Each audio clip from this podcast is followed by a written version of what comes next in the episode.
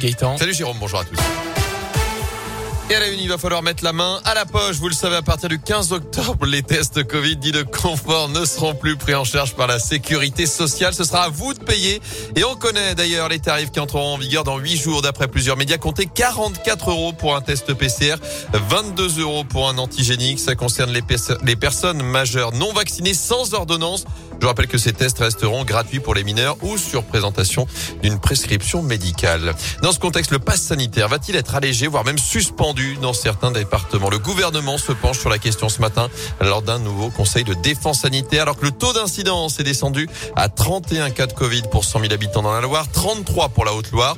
De son côté, la Haute Autorité de Santé recommande une troisième dose désormais de vaccin pour les soignants, l'entourage des personnes immunodéprimées et les personnels du transport sanitaire, soit près de 4 millions de personnes.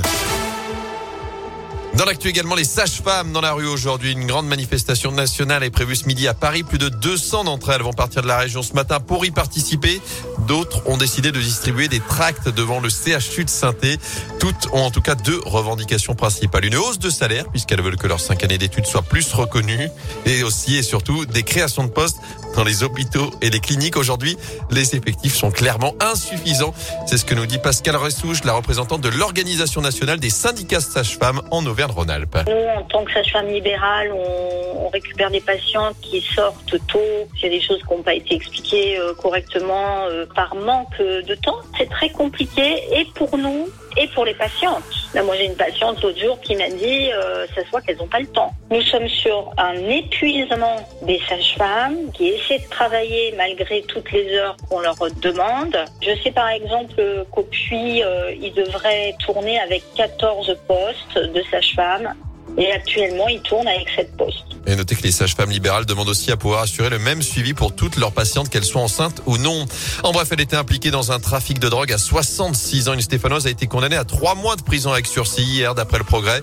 Elle a mis son appartement à disposition pour que les dealers puissent conditionner leurs marchandises. Elle écope aussi de 600 euros d'amende. Enfin, êtes-vous gêné par le bruit au travail? C'est notre question du jour sur radioscoop.com. Alors que l'association Journée nationale de l'audition publie aujourd'hui une étude sur le bruit à l'occasion de la semaine de la santé auditive au travail du 11 au 15 octobre. Le bruit gênerait 49% des actifs, chiffre en légère baisse par rapport aux deux années précédentes. Les 25-34 ans sont plus embêtés que les 50 ans et plus. Hommes et femmes sont quasiment égaux. La catégorie professionnelle la plus victime du bruit au travail, ce sont les ouvriers loin devant les cadres.